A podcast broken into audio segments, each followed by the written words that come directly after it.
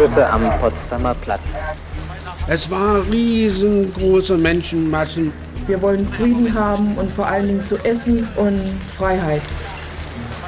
Wir wollen keine Sklaven sein, schrie die demonstrierende Menge.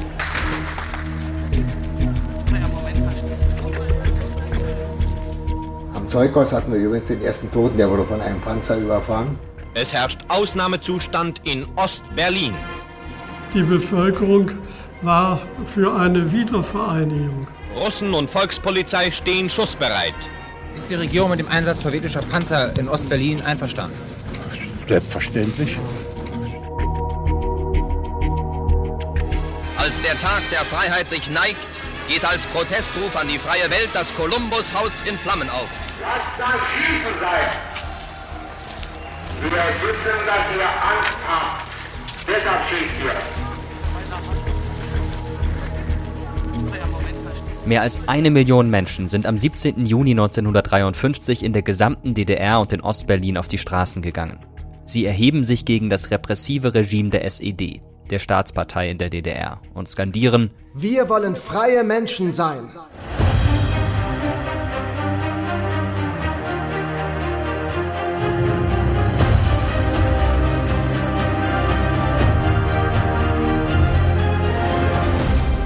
Ich bin Mirko Drotschmann und ihr hört ZDF Terra X History, der Podcast. Und zwar die dritte Folge unserer Podcast-Serie zum Volksaufstand vom 17. Juni 1953 in der DDR.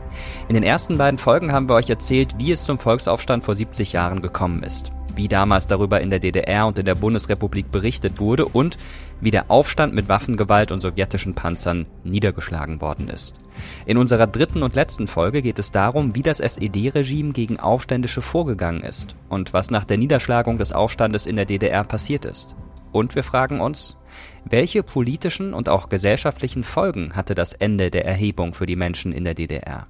Warum hat die Regierung vermeintliche Redelsführerinnen oder Redelsführer verurteilt und hingerichtet, obwohl wir heute wissen, dass sie unschuldig waren?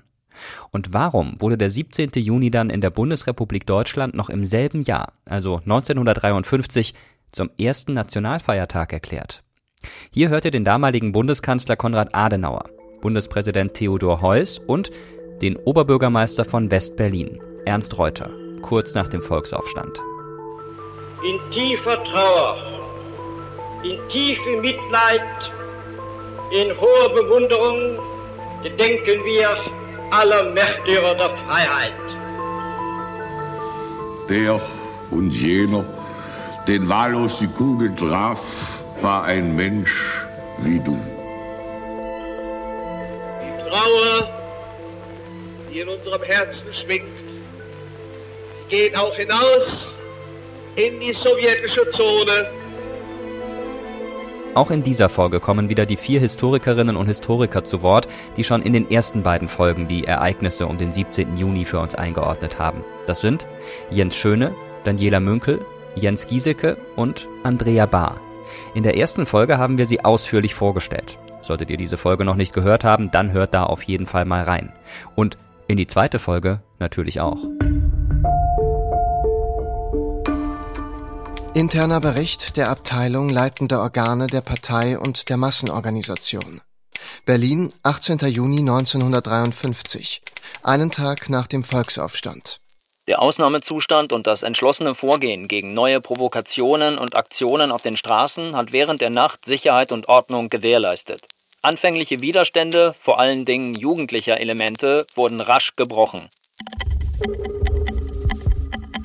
Die Arbeiter und alle ehrlichen Bürger werden aufgefordert, die Provokateure zu ergreifen und den Staatsorganen zu übergeben. Die aus West-Berlin eingeschleusten Provokateure wie dieser hier wurden verhaftet. Dann sind sie mit LKWs gekommen haben den Ostbahnhof, die Vorhalle, haben sie dann abgesperrt und da mussten wir dann alle auf die LKWs raufsteigen, Mann wie Frau. Ja, alle rauf, mit Hunde. Zeitzeuge Hardy Phil, Angestellter bei Mitropa in Ostberlin, damals 21 Jahre alt. Wir mussten dann mit zehn Mann an eine Wand uns stellen, die Hände hoch an eine Wand, die Beine breit. Und dann mussten wir so stehen, mindestens eine Stunde. Und das Schlimme war, Hinter uns lagen drei Mann mit einem Maschinengewehr. Ja, auf uns gerichtet.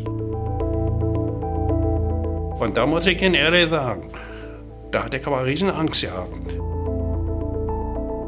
Naja, also machen wir kurz einen Prozess oder wie sie sich da ausgedrückt haben. Und dann hat die Staatsanwältin dann beantragt, drei Jahre Zuchthaus.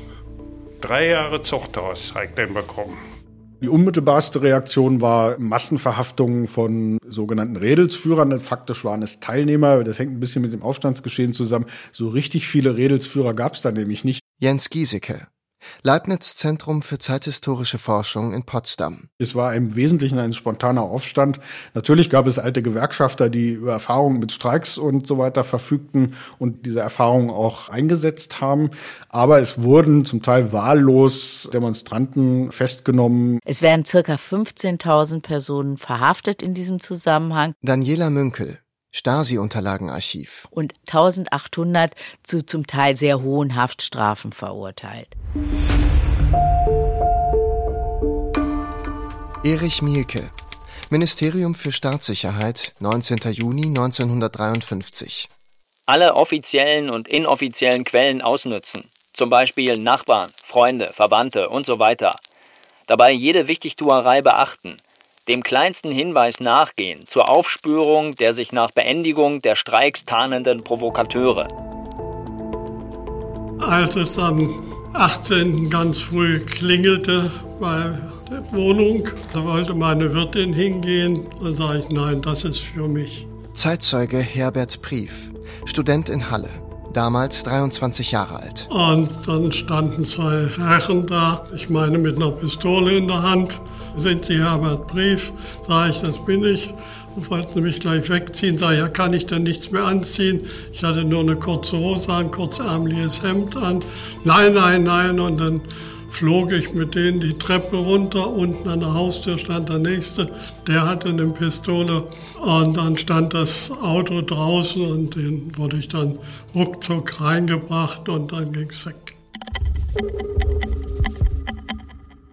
Haftbefehl gegen Herbert Brief. Staatsanwaltschaft Halle, 24. Juni 1953. Ihr Ziel war, durch diesen Putsch die Regierung der DDR zu stürzen. Gesicht zur Wand, Beine auseinander, Arme hoch. Und in dem Augenblick fängt auf einmal eine Maschine mit einem riesen Krach an. Und dann dachte ich, aha, jetzt wirst du erschossen und die Maschine läuft, dass man den Schuss nichts hört. Herbert Prief wird, wie so viele in den Tagen nach dem 17. Juni, von regimetreuen DDR-Bürgern denunziert. In seinem Fall sind es Mitstudenten. Das SED-Regime lässt jeden Winkel der Republik nach vermeintlichen Provokateuren durchsuchen. Herbert Prief wird bezichtigt, der Redelsführer der großen Demonstrationen in Halle zu sein. Sogar der Rektor der Universität setzt sich noch dafür ein, dass er freigelassen wird. Aber das SED-Regime demonstriert Härte und bleibt bei seiner repressiven Linie. Herbert Prief muss für zwei Jahre und sechs Monate ins Gefängnis. Danach hat er noch fünf Jahre lang sogenannte Sühnemaßnahmen zu tätigen. Er darf zum Beispiel nicht in der öffentlichen Verwaltung arbeiten oder Gewerkschaftsmitglied sein. Und fünf Jahre Sühnemaßnahmen bedeutet Verlust der bürgerlichen Ehrenrechte. Das war einfach ein juristischer Trick, dass sie uns als Faschisten so verurteilt haben. Und der Begründung ist natürlich das faschistische Grundgebung und, und, und. Es wurden angebliche Faschisten entdeckt unter den Demonstranten und herausgestellt wiederum, zum Teil hingerichtet. Und das war die propagandistische Ebene. Also die sowjetische Besatzungsmacht will am und direkt nach dem 17. Juni klare Zeichen versenden. Jens Schöne, Stellvertretender Landesbeauftragter Stasi-Unterlagen Berlin. Dazu gehören dramatische standrechtliche Erschießungen, Verhaftungen im großen Stil. Und dieser Mythos, wie wir heute wissen, wurde in verschiedenste Richtungen dann ausgemalt. Es wurden angebliche Agenten dann eben inhaftiert und vorgeführt in Schauprozessen. Das erste Todesurteil in Ostberlin vollstreckt. Hiermit wird bekannt gegeben, dass Willi Göttling, Bewohner von West-Berlin, der im Auftrage eines ausländischen Aufklärungsdienstes handelte und einer der aktiven Organisatoren der Provokationen und der Unruhen im sowjetischen Sektor von Berlin war, und an den gegen die Machtorgane und die Bevölkerung gerichteten banditenhaften Ausschreitungen teilgenommen hat, zum Tode durch Erschießen verurteilt wurde. Frau Göttling, wann haben Sie Ihren Mann zum letzten Mal gesehen? Am Dienstag.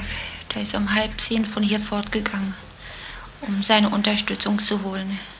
Und seitdem habe ich ihn nie wieder gesehen. Wo musste Ihr Mann seine Arbeitslosenunterstützung abholen? Neukölln, der Sonnenallee. Und im Allgemeinen benutzte er dabei den Weg durch den Ostsektor? Ja. Er fuhr mit der Straßenbahn, dann anschließend mit der U-Bahn, von dort aus wieder weiter mit der Straßenbahn, um ihm das Fahrgeld zu sparen. Mein Mann war immer sehr ruhig und zurückhaltend. Ihr Mann war auch in keiner politischen Partei und Nein, hat sich überhaupt nicht nein, politisch betätigt. Nein, nie. Die Ehefrau von Willi Göttling wohnt in Westberlin. Sie kann deshalb frei sprechen und dem Rias-Reporter damals im Juni 1953 ein Interview geben.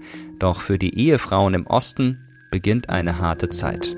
Es sind die Auswirkungen auf Frauen, deren Männer verhaftet wurden. Das hatte ja nicht nur wirtschaftliche Folgen, sondern das hatte auch psychologische Folgen, weil diese Frauen während der DDR-Zeit nicht darüber sprechen durften. Andrea Bahr, Historikerin beim Berliner Aufarbeitungsbeauftragten. Das Thema war ja tabuisiert. Das einzig zulässige Bild war der faschistische Putsch und über Verhaftung von Männern und Verurteilung durfte nicht gesprochen werden. Zur standrechtlichen Erschießung des Westberliners Willi Göttling durch die Sowjets nimmt die Koblenzer Rheinzeitung wie folgt Stellung. Dem Blut des 17. Juni, das für die Freiheit floss, ist das des 18. Juni gefolgt, das zur moralischen Rettung eines Systems vergossen wurde, das nicht mehr zu retten ist. Die Schüsse auf den Westberliner trafen nur einen Mann. Sie trafen aber damit das Freiheitsbewusstsein und den Freiheitswillen der ganzen Welt, der mit Panzern und Kanonen nicht gebrochen werden kann.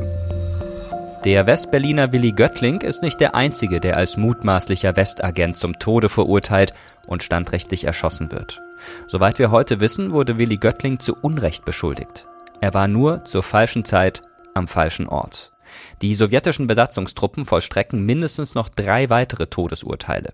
An Alfred Datsch und Herbert Strauch in Magdeburg. An Alfred Diener in Jena.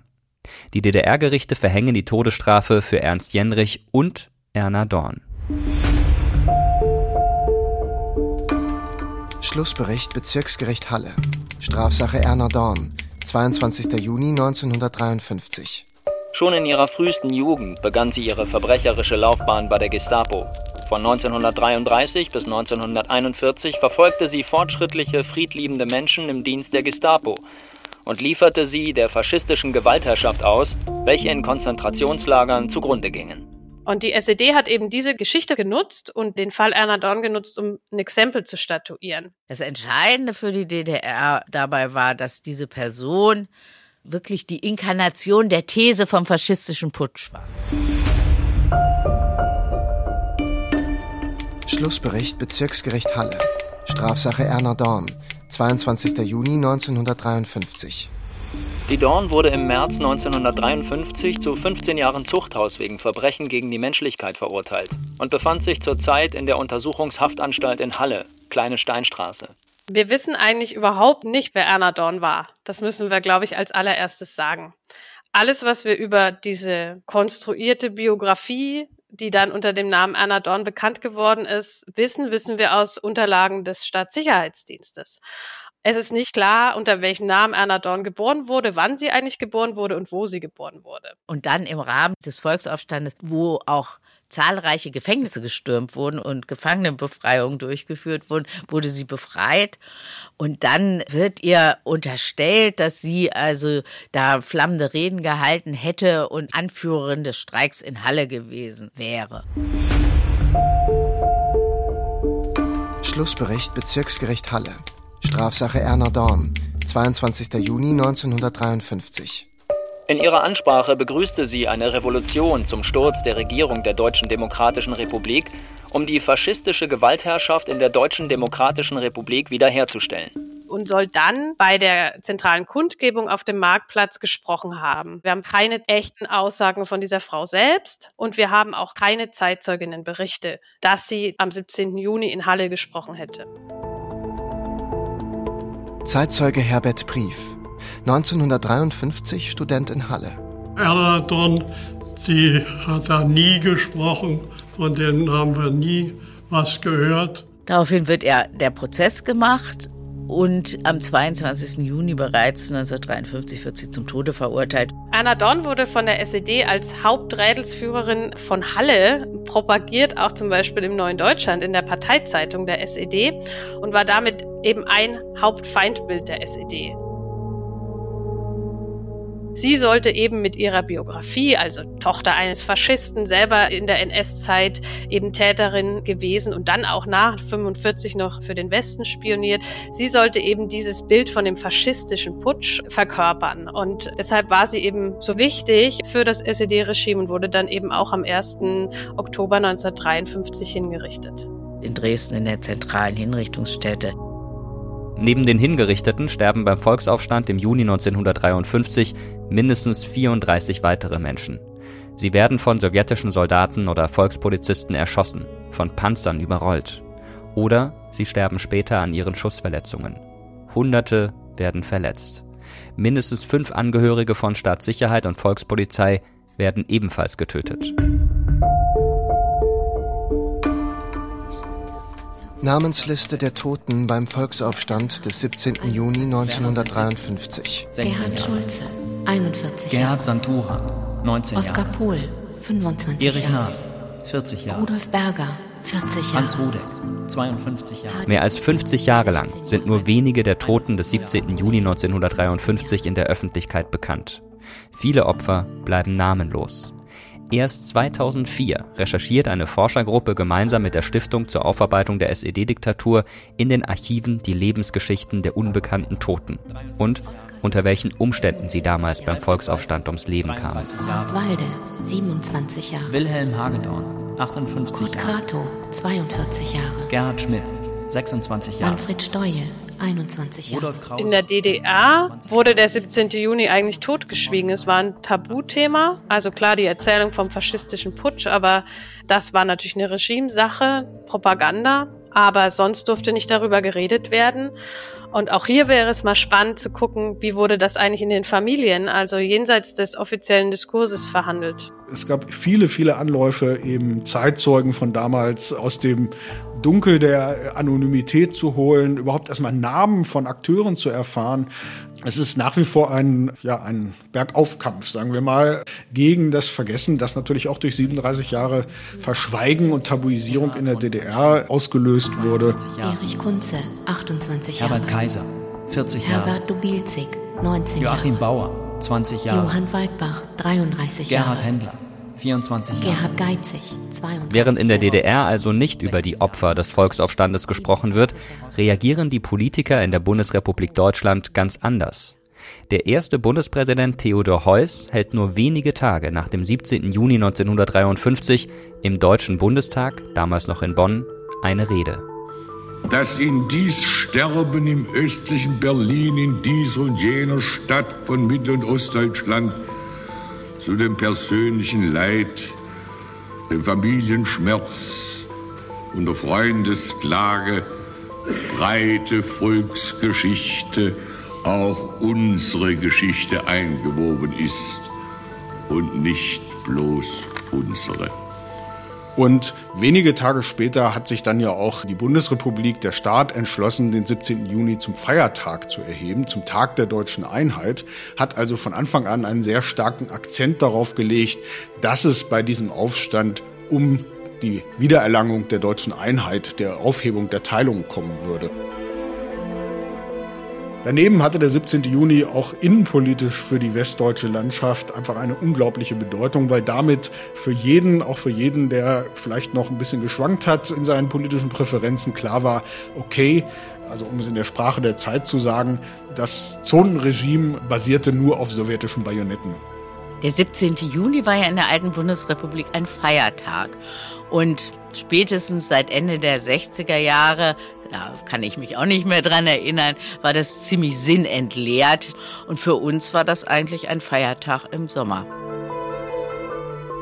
Aber das zeigt ja auch, wie wenig das noch verankert war und wie wenig sinnstiftend dieser Feiertag noch war, dass man ihn eigentlich sang- und klanglos durch den 3. Oktober nach der Wiedervereinigung ersetzt hat.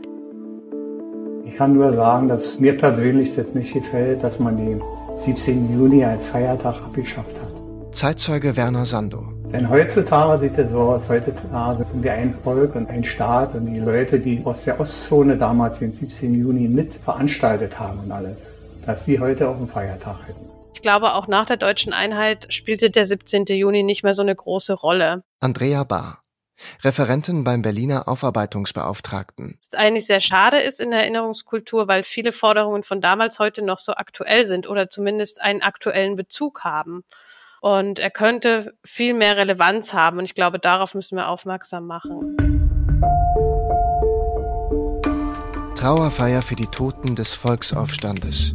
23. Juni 1953, West-Berlin. Und dennoch, wie in Berlin wehen in ganz Deutschland die Flaggen auf Halbmast. Deutschlands Bevölkerung trauert um die Toten des 17. Juni. Die Tränen der Hinterbliebenen sind die Tränen der Nation geworden. Mögen diese Trauerglocken Glocken des Friedens und der Freiheit werden für ein einiges, freies Deutschland. Vor dem Schöneberger Rathaus in Berlin stehen bei der Trauerfeier sieben Särge der Westberliner Opfer. Der von Willy Göttling, dem ersten Hinrichtungsopfer des Volksaufstandes, ist leer. Bis heute weiß man nicht, was die DDR-Behörden mit seinem Leichnam gemacht haben. Während in der Bundesrepublik also die Toten des 17. Juni öffentlich betrauert werden, versucht die SED-Führung sofort nach der Niederschlagung wieder die Kontrolle zu übernehmen. Sie gaukelt der Bevölkerung so etwas wie Normalität vor. Neues Deutschland. Zentralorgan der SED. 19. Juni 1953. Zwei Tage nach dem Volksaufstand. Berlin geht wieder an die Arbeit. Die Werktätigen verurteilen die faschistischen Provokationen. Also es ging zunächst mal darum, die unmittelbare politische Reaktion war, die Ordnung wiederherzustellen und die Machtposition der SED wieder zu stabilisieren. Durch die Haltung der Mehrheit der Werktätigen, durch den tapferen Einsatz der Volkspolizei und das rechtzeitige, besonnene Eingreifen der Sowjettruppen ist der Brandfunke ausgetreten worden, bevor er einen neuen Krieg entzünden konnte. Wilhelm Pieck, Parteivorsitzender der SED und Präsident der DDR. 29. Juni 1953. Von der ersten Nachricht über die faschistischen Provokationen in Berlin an war für mich klar, dass sie den neuen Kurs von Partei und Regierung durchkreuzen sollten.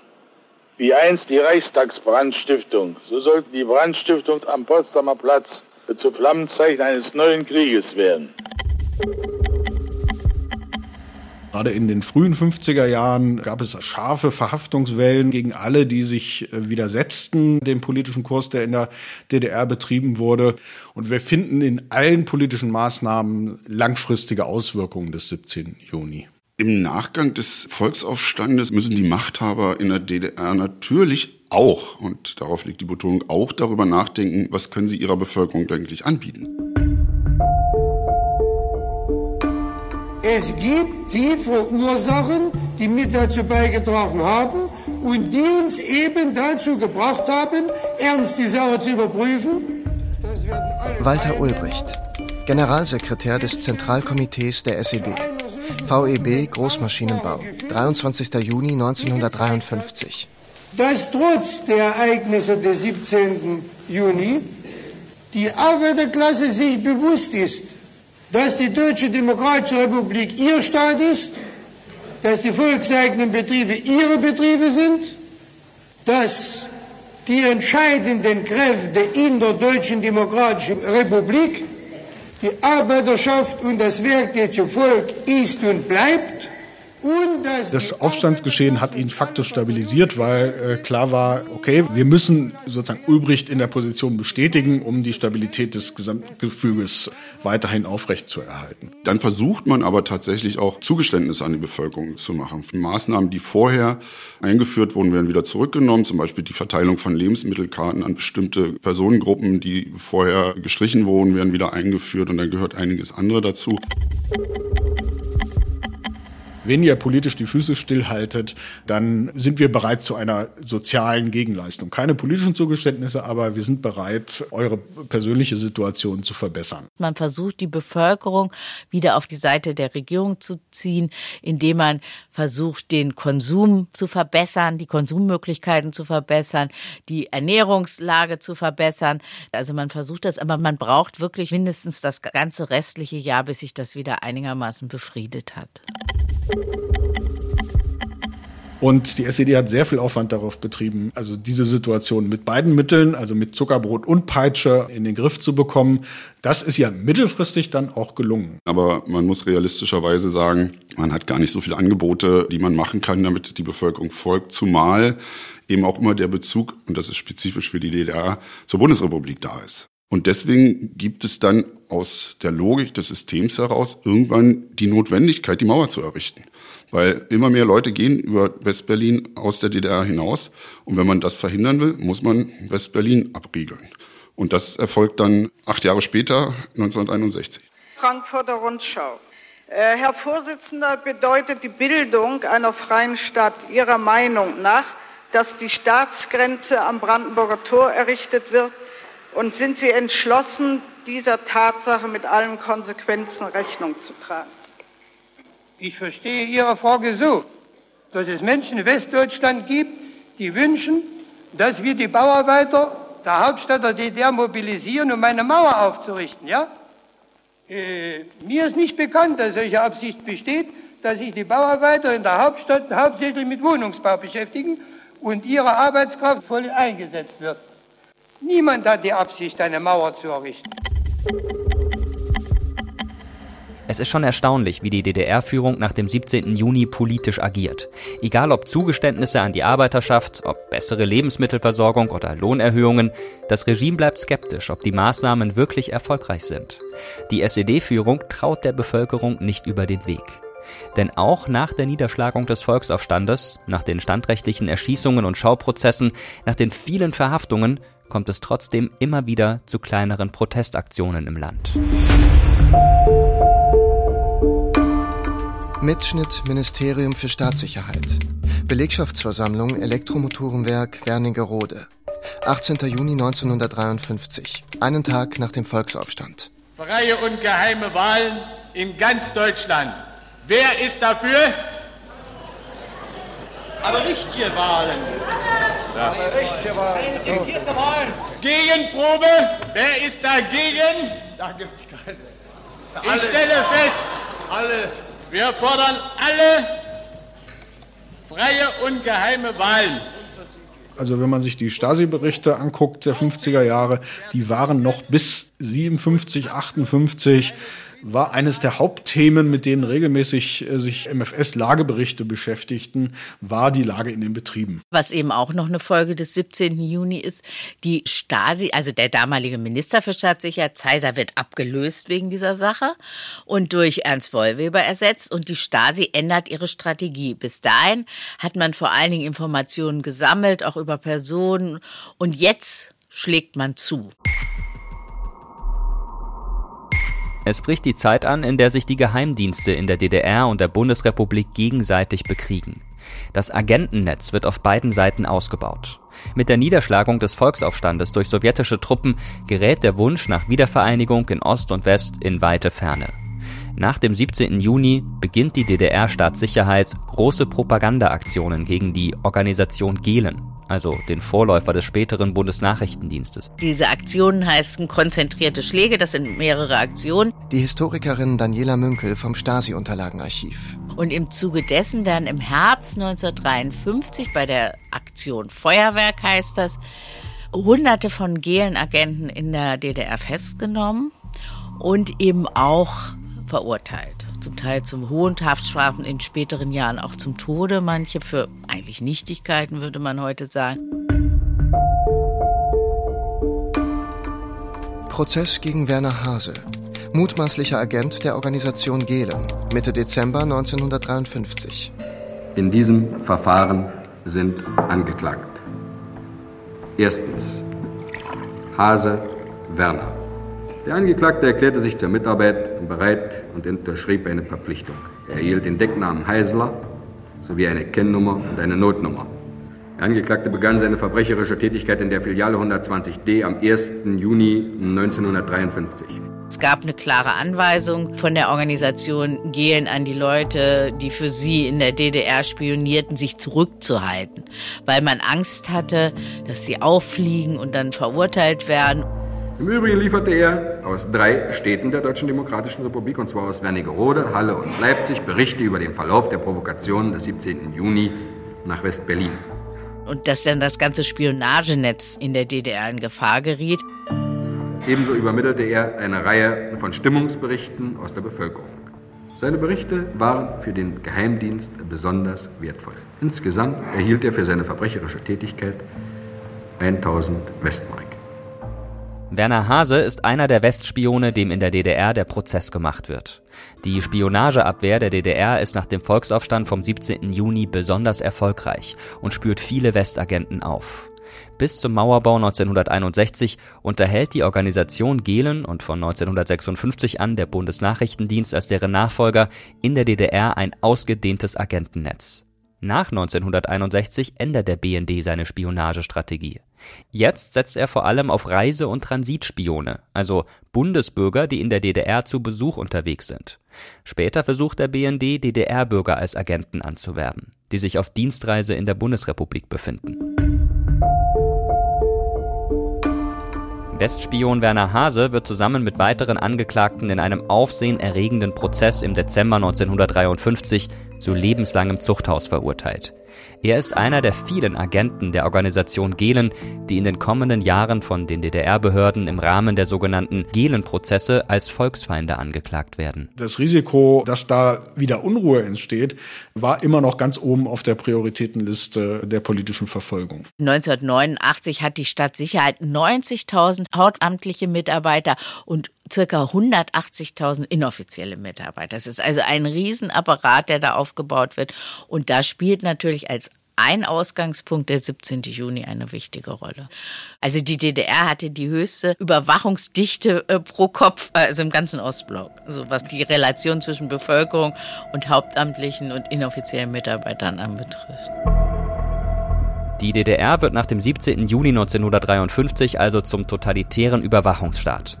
Während das SED-Regime innerhalb seines Staatsgebietes spätestens seit dem Volksaufstand vom 17. Juni verstärkt Jagd auf Spione aus dem Westen macht und sie, einmal enttarnt, als Volksfeinde verurteilt, baut die DDR-Staatssicherheit aber gleichzeitig ihr eigenes Agentennetz in der Bundesrepublik aus. Geschickt platziert die Stasi ihre Spione im Westen. Die DDR hatte ja überall in Politik, Wirtschaft, aber eben auch in den Nachrichtendiensten an zentraler Stelle ihre Spione sitzen. Und die, die Sowjets eben auch. Und da ist auch ab und zu natürlich jemand aufgeflogen, zum Beispiel Hans Felfe, ganz bekannt, die dann meistens ja auch an den Stellen saßen, wo es eben um die DDR oder um die Sowjetunion ging. Und da ist der eine oder andere Skandal auch während der Zeit der Bundesrepublik hochgeploppt. Der bekannteste Günter Guillaume, der Spion im Kanzleramt. Aber dann auch nochmal verstärkt natürlich nach 1990, als dann die Akten offen waren. Da ist dann da doch einiges noch zutage getreten. Erstens ist der 17. Juni obwohl er gescheitert ist, aus meiner Sicht einer der wichtigsten Daten der an positiven Daten nicht besonders reichen Demokratiegeschichte beider Teile und auch des gesamten Deutschlands. Sie können bis ins 19. Jahrhundert zurückgehen und etwa die Parallele zum auch gerade wieder mit einem Jahrestag zu feiernden 1848, also dem Beginn einer Demokratisierung, ein Versuch einer Demokratisierung des deutschen Staatswesens. Und in dieser Tradition steht der 17. Juni, ich sag mal ganz jenseits der konkreten Forderungen, die damals gestellt wurden. Langfristig demokratiehistorisch ist der 17. Juni mit der Forderung nach freien Wahlen ein ganz wichtiger Markstein. Das hat uns eigentlich stolz gemacht. Zeitzeuge Heinz Homuth. Dass wir da den Mut hatten, dagegen aufzustehen. Und wir hatten ja große Hoffnung. Zeitzeuge Harry Springstubbe. Aber die Sowjetpanzer haben diese Hoffnung zunichte gemacht. Und sagen wir mal, der, der 17. Juni ist ja eigentlich erst erfüllt worden dann 1989, 90. Nachdem dieser Aufstand niedergeschlagen worden war, Zeitzeuge Siegfried Buchholz, hatte ich keine Hoffnung, dass jemals wieder jemand das versuchen würde. Weil wahrnehmbar ist, spätestens als die sowjetischen Truppen eingreifen, dass es eben keine Wiedervereinigung auf absehbare Zeit geben wird, dass der Sozialismuskurs wohl weitergeführt werden würde in der DDR und damit natürlich die Spaltung zwischen beiden deutschen Staaten immer größer wird. Jens Schöne, stellvertretender Landesbeauftragter Stasi-Unterlagen Berlin.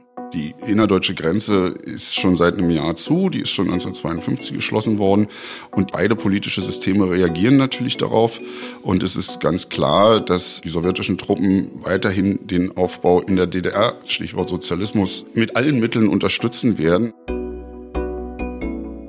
Insofern markiert der Aufstand letztendlich natürlich auch eine Vertiefung der Spaltung zwischen beiden deutschen Staaten, weil die Bundesrepublik sich natürlich davon vollständig abgrenzt von dem, was da passiert. Und insofern gibt der Aufstand am Ende, obwohl genau das Gegenteil beabsichtigt war, doch einen Schub in Richtung weitere Auseinanderentwicklung der beiden deutschen Staaten.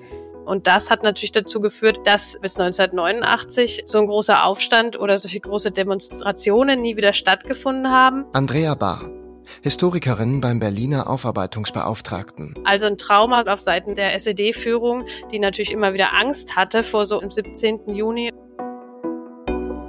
Nicht nur die Herrschenden hatten ein Trauma, sondern auch die, die dort beteiligt waren, weil dieser Aufstand so brutal niedergeschlagen wurde. Daniela Münkel, Historikerin im Stasi-Unterlagenarchiv. Man hat auch immer, wenn dieser Tag sich jährte, gerade in den ersten Jahren, besonders genau hingeguckt, was im Lande los war. Es handelte sich eben um einen Aufstand, der zeigte, dass es eine Massenbasis für das, was die SED in der DDR aufbauen wollte, nicht gab. Jens Giesecke, Historiker am Leibniz-Zentrum für zeithistorische Forschung in Potsdam. Der 17. Juni war für die DDR, insbesondere für die DDR-Führung, ein traumatisches Erlebnis, das sie die ganzen 37 Jahre danach bis zu ihrem Ende nicht verdaut hat. Das geht bis dahin, dass Erich Mielke, der langjährige Minister für Staatssicherheit, im September 1989, als die Leiter der Bezirksverwaltung ihm über die Situation im Lande berichten, plötzlich unvermittelt sagt, steht ein neuer 17. Juni bevor.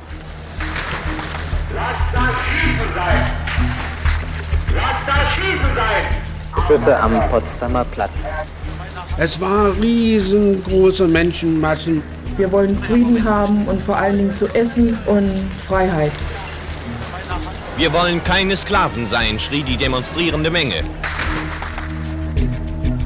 Zur deutschen Wiedervereinigung kommt es dann erst nach der friedlichen Revolution der DDR-Bevölkerung 1989. Allerdings sind da die politischen Verhältnisse vollkommen andere. Der Kalte Krieg, die Konfrontation zwischen Ost und West, geht durch den Zerfall der Sowjetunion seinem Ende zu. Das ist Anfang der 1950er Jahre natürlich noch ganz anders. Auch deshalb ist der 17. Juni 1953 ein besonderer Meilenstein in der deutschen Demokratiegeschichte. Und damit endet unsere dreiteilige Serie zum Volksaufstand des 17. Juni 1953 in der DDR. Eine TV-Dokumentation zum 17. Juni 1953 und Deutschlands Kampf um die Freiheit findet ihr übrigens auch in der ZDF-Mediathek. Schreibt uns gerne eure Gedanken zu dieser und auch zu den ersten beiden Folgen per Mail oder auf Terra X History bei Instagram oder ihr kommentiert im Community-Tab bei YouTube bei dem Kanal Mr. Wissen to Go Geschichte. Dort posten wir jedes Mal, wenn eine neue Folge erscheint und wir freuen uns natürlich sehr über euer Feedback. Auch über eure Bewertung bei Spotify, bei Apple, wo auch immer. Wichtig ist, diesen Namen hier merken. Ihr hört Terra X History, der Podcast, und wir freuen uns, wenn ihr auch beim nächsten Mal wieder mit dabei seid. Wir machen jetzt eine kleine Sommerpause und kommen dann wieder am 25. August mit einer neuen Folge. Und zwar geht es dann um die Geschichte von Scham und Freizügigkeit. Dieser Podcast hier ist eine Produktion von Objektiv Media im Auftrag des ZDF. Die Autorinnen waren wie immer Janine Funke und Andrea Kahrt. Sie sind verantwortlich für Buch und Regie. Für die technische Umsetzung und Gestaltung verantwortlich ist Moritz Rastrup. Redaktion im ZDF hatten Ricarda Schlosshahn, Anja Greulich und Anastasia Druschitz-Kack. Ich bin Mirko Drotschmann und sage danke fürs Zuhören und bis zum nächsten Mal.